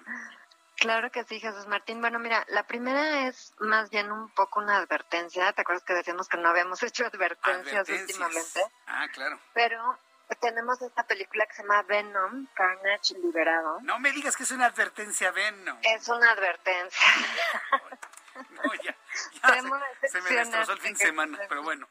Bueno, Pues mira, la verdad es que esta película, pues, eh, continúa donde se quedó el anterior, ¿no? Nos muestra a Ed Brooke, que es este reportero, que, que tiene a Venom adentro, ¿no? Porque, pues, este Venom es este parásito, este villano de, que se vio por primera vez en Spider-Man, ¿verdad? Y pues vive literalmente en, en, en él. Oye, eh, vamos a hacer una cosa, Adri. Vamos a volverte a marcar para que la calidad de la comunicación la podamos mejorar y de esta manera escuchar con toda claridad. Pero por lo pronto ya nos dio una pistita, ¿no? A usted y a mí que nos, usted que me escucha en el Heraldo Radio en todo el país, se está estrenando Venom. Y mire, no se trata de hablar bien o mal, ¿no? Habrá quien le guste este tipo de películas, pero pues, si se está esperando una, una producción de mucha calidad o actuaciones, pues parece que no va, no va tanto por ahí, sino advertirle que a lo mejor no le gusta tanto o que el cartel, por ejemplo, que estoy viendo aquí que me está enseñando Ángel, el cartel y la música y demás, a lo mejor están muy por encima de lo que en realidad vamos a ver en la pantalla, pero se trata de analizarlo, ¿no? Para que usted determine si vale la pena o no vale la pena verla. Ento- Entonces, nos decías, Adri, para seguirte escuchando, sobre Venom. Ay, perdón, Jesús Martín, creo que se cortó, pero Ahí, ya, ya ahí está aquí de regreso. ahí está perfecto. Advirtiendo sobre Venom. Ah, Venom. Y, y entonces, ¿qué, qué, qué te pareció entonces, Venom? Pues mira, la verdad me parece que el problema de Jesús Martín es que recaen demasiado en el CGI, es decir, en los efectos especiales. Y la, la historia es demasiado delgada, o sea, como que supuestamente Eddie Brock, eh, interpretado por Tom Hardy, es chistoso, pero a mí no se me hizo nada chistoso, o sea, como que sus chistes pues demasiado simples, como que no, nunca terminé de hilar entre una cosa y otra. Me parece que los personajes de la, de la historia están bastante desperdiciados. Sea, Michelle Williams, que interpreta a su novia, que es una súper, súper actriz, me parece que está muy desperdiciada. Me parece también que Woody Harrelson, que es un extraordinario actor, que sale aquí del villano, pues es un villano muy caricaturesco, muy, muy parecido a Asesinos por Naturaleza, ¿te acuerdas de esta película de los noventas de Oliver Stone? Pues digamos que hace una especie como de parodia de ese personaje junto con Naomi Harris, que es una mutante. Total, Jesús Martín, que al final pues es pura destrucción, ya sabes, es supuestamente esta lucha entre el- eh, dos parásitos, por así decirlo, pero a mí hasta me cansó, o sea, siento que salí como aturdida de, de, de las, las tomas como muy cortas, como una edición muy cortada, muy, muy fragmentada, y la verdad no me gustó, no me gustó Venom, este, y le voy a dar únicamente dos estrellas a Venom Carnage Liberado. Dos, este, ni, ni palomera entonces, ¿eh? La verdad no, Jesús Martín. Ya si vamos a ir al cine, pues hay que ir a ver algo bueno. Vayan Sí. a ver al 007 mejor. Eso, eso me parece mejor. Segunda recomendación para este fin de semana, Adri. La segunda recomendación, Jesús Martín, es una serie que tampoco había podido yo ver, que se llama El Juego del Calamar, que está en muchos memes. A ver, háblanos del juego del calamar, porque to- todo, el- bueno, mis hijos están, es que el juego del calamar, que no sé qué". a ver, Ian, primero dime de qué se trata, ya cuando me habló de algo de sangre, dije, a ver, a ver, eso no lo vamos a ver, pero tengo curiosidad de saber qué es eso. A ver, platícanos, Adriana, por Mira, favor. sí, no, definitivamente para niños, este, adolescentes, pues no, no está nada apta, porque sí está muy fuerte. Es la historia de un hombre que vive endeudado, se llama Seung, y pues pierde todo su dinero en, ya sabes, dinero que gana, dinero que va a la apuesta en carreras y pues no tiene un centavo. Y de repente una persona le dice, oye, pues quieres ganar dinero fácil, quieres ganar dinero rápido, pues te voy a hacer una invitación. Y bueno, pues ahí es donde viene el juego del calamar, ¿no? Donde los competidores luchan unos con otros para alcanzar un botín pero pues evidentemente si no logras, este, si no pasas el juego, no es que te descalifiquen, te, descalifican y te matas, punto. Ah, vaya, solución, ¿no? Ya. solución, pero las muertes son muy gráficas, o sea, sí la historia es una historia con violencia muy gráfica, este, es, es interesante, Jesús Martín, me parece, porque igual que Succession, te enseña lo que la gente está dispuesta a hacer por dinero. Ah, exacto. siento que, en, eh, ¿cómo te diré? Siento que los coreanos, Jesús Martín, y si tuviste la película de Parásitos, conocen muy bien la naturaleza humana y cómo la, las personas reaccionan, ¿no? Y en ese sentido, aunque esto sea en Corea del Sur, pues es una, una situación muy parecida a la que podría ser en cualquier parte del mundo, porque la gente reacciona muy parecido. O sea, ves, ves la cultura distinta, ves la, la comida distinta, ves los juegos infantiles distintos, pero en el fondo las personas son muy parecidas aquí y en China y en Corea y en todo el mundo, ¿no? O sea, la, naturaleza humana y la manera de reaccionar, y eso es lo que a mí me parece interesante, que tiene un trasfondo psicológico y social interesante, pero es una serie fuerte. Es una serie que tiene violencia gráfica y que tiene, tiene momentos, pues, o sea, sí, muy, muy gráficos de violencia, pero pues no puedes dejar de ver. Tampoco. No es tan buena como Succession, sin duda, pero sí vale la pena, este, pues verla por, por este estudio social y psicológico de la naturaleza humana.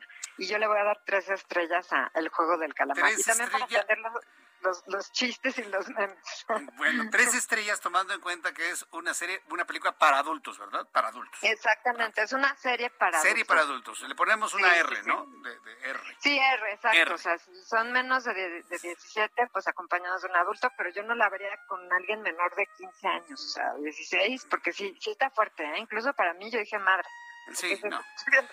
Sí, hay quienes dicen que no hay que meternos estas cosas en la mente, pero en fin, gracias por la recomendación y por la advertencia, Adri, por favor, danos por favor tu cuenta de Twitter para que el público te consulte, te siga, te pregunte, en fin, todo lo necesario. Claro que sí, Jesús Martínez, arroba Adriana99, arroba Adriana99, aquí me pueden hacer preguntas, comentarios, con muchísimo gusto. Gracias, Adriana Fernández, por tus recomendaciones del día de hoy. Como siempre, feliz fin de semana te deseo. Ah, igualmente, Jesús Martín, un cinematográfico fin de semana. Muchas gracias, Adriana. Pásala muy bien. Gracias. Gracias. Hasta luego. Buen fin de semana. Adriana Fernández, nuestra especialista en cine y además es coordinadora de la Maestría en Desarrollo y Gestión de la Industria del Entretenimiento de la Universidad Anáhuac. Ya son las 7.44, las 7.44 del centro de la República Mexicana. Mi recomendación para fin de semana, si usted tiene así muchas horas, si tiene 20 horas disponibles el fin de semana, aviéntese las dos temporadas de Succession. ¿eh? Yo, se lo recomiendo. Le va, bueno, lo va a atrapar la serie. ¿eh? También es para adultos, ¿eh?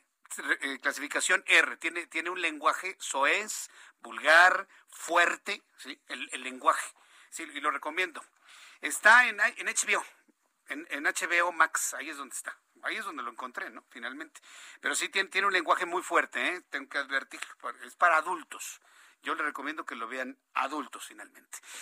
El ingeniero Carlos Álvarez Flores, presidente de México Comunicación y Ambiente en este viernes. Estimado ingeniero, ¿cómo le va? Bienvenido, muy buenas noches. Muy buenas noches, Jesús Martín, a ti y a todo tu auditorio. El lunes pasado, el 4 de octubre, se conmemora desde 1980 a recomendación de Juan Pablo II, en honor a San Francisco de Asís, le, le, el Día Mundial de los Animales. Mm. Hay una Organización Mundial de Protección Animal y ellos han estado pues trabajando desde hace décadas y finalmente el 4 de octubre de cada año recordamos el Día Mundial de los Animales.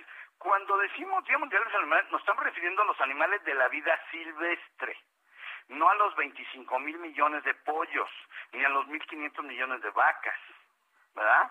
Ni a los, o sea, los cerdos, los, no, no, no, esos son los que nosotros domesticamos y los preparamos para comerlos, ¿verdad? Para como fuente de proteínas. Me estoy refiriendo al hábitat de la vida silvestre.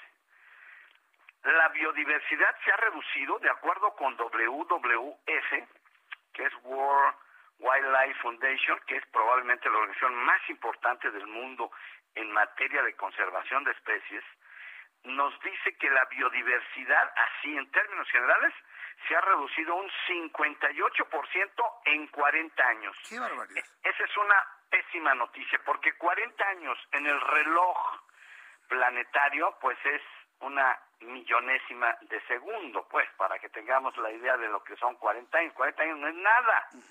Las especies tardaron, bueno, no sé, las tortugas, ¿no? Los tiburones son cientos, millones y millones de años para que pudieran ellos conformarse como especie. Entonces, nosotros hemos estado empeñados así, bien empeñados, bien dedicados a acabar con el oso panda, con el tigre, con los elefantes, los gorilas, los osos polares, las ballenas. El rinoceronte ya se fue, mi querido Jesús Martín, ya se nos fue el último rinoceronte blanco, ya no hay. Leopardo de las nieves, tortuga, chimpancés, delfines, tiburón, ballena, el león, el orangután, el tiburón, las rayas.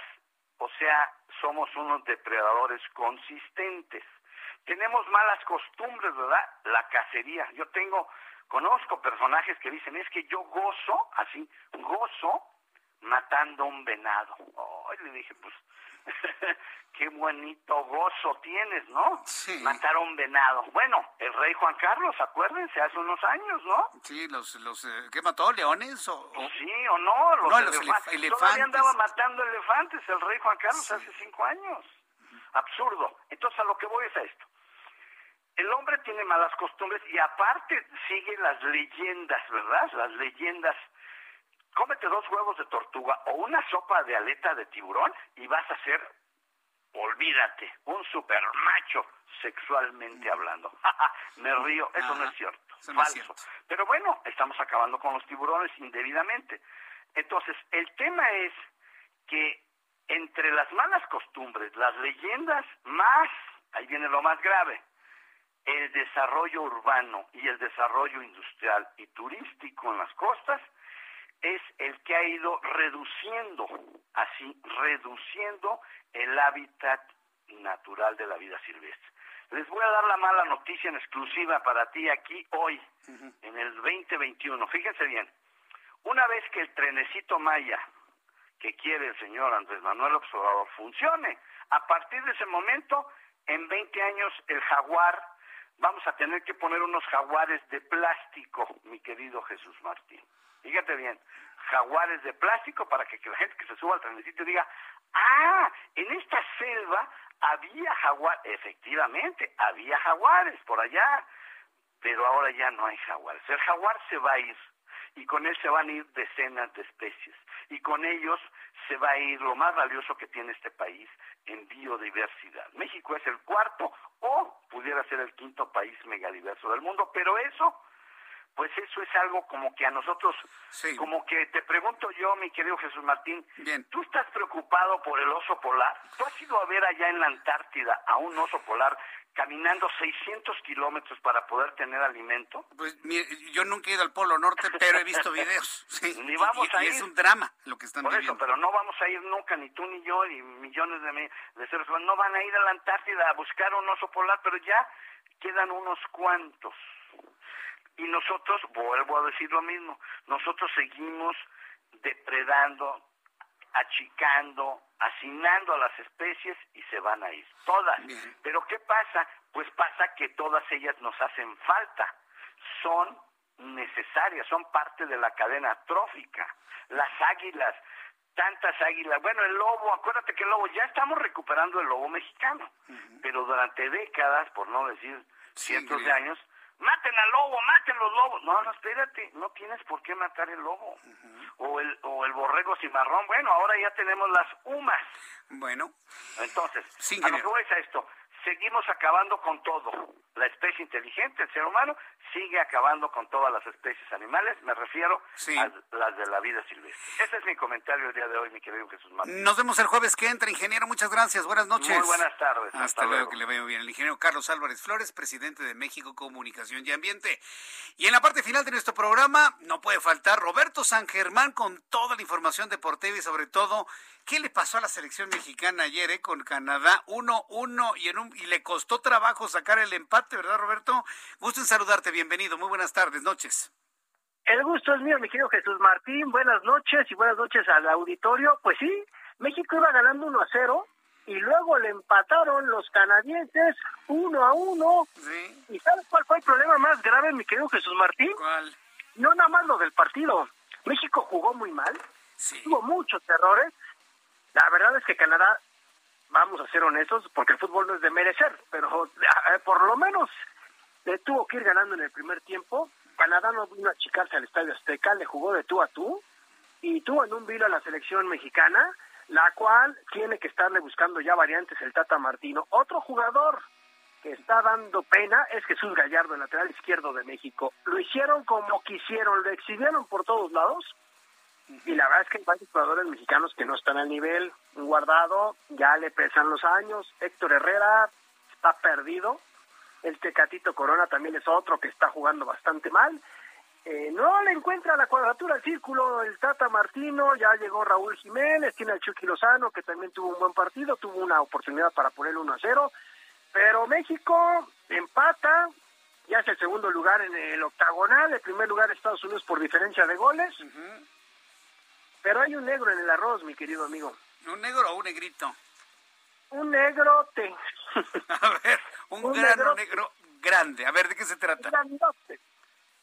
El grito homofóbico. Ah, no, entiende el público. Otra vez al minuto 60 en un despeje del portero canadiense volvió a salir el grito. Perdón, ya no es culpa de la Federación Mexicana de Fútbol, ya no es culpa de los seleccionados, es culpa del público. Somos responsables todos, todos, todos. No, es que te voy a decir cuál es el problema. No entendemos. ¿Sabes qué va a tener que hacer la FIFA? Suspender, sancionar, cerrar. No, muy fácil. México no va al Mundial. Ándale. Y a ver si el aficionado entiende de una buena vez por todas que no debe de hacer ese grito, porque por más que hagas una campaña, hay 15, 20, 30, 100 idiotas, perdón que lo diga así, que se ponen a gritar. Y contra eso, contra la ignorancia, no puedes hacer nada, amigo. Pues no, no, no, pero habla de cómo es la sociedad mexicana. No puedes hacer nada. Qué barbaridad. Y eso está trayendo problemas al fútbol mexicano, ¿sí? Y le va a traer muchos problemas porque no entendemos, porque además a México lo van a estar sacando de competencia. Si la FIFA se pone fuerte, lo empiezan a sacar de competencia, te van a excluir hasta que no entienda tu público. Y no nada más ya es el grito, sino ya también sacaron una canción que se utilizaba mucho en el fútbol americano, sí, que, mexicano, también que tiene que ver con algo de una suripanta de cabaret que dicen al final, también ya le empezaron a cantar esas al portero. Ah, caramba, no, oye, pues está sofisticando esto, por decirlo de manera suavecita, mi querido Roberto. Lo que pasa es que le están tratando o le están buscando darle la vuelta al grito para que la FIFA pues no se dé cuenta. O sea, el problema es que a fuerza tienen que gritar. Bueno. Pues Roberto, vamos a ver finalmente este esa sanción que has mencionado de no ir al mundial se me antoja durísima, durísima, pero pues ejemplar finalmente. vamos a seguir platicando la, próxima semana. ¿Cómo, ves tú México, este, México Honduras para el domingo? Pues todo podemos decir que México va a ganar, ¿no? Igual que contra Canadá, nada más que vamos a ver cómo salen estos hombres. A, ver si no quedan empatados o pierde México, que sería el acabose. Bueno. No creo, pero, pero bueno, ya eh, hemos visto casos. Muy bien. Yo te agradezco mucho, mi querido Roberto San Germán. Nos escuchamos el próximo lunes. Abrazo.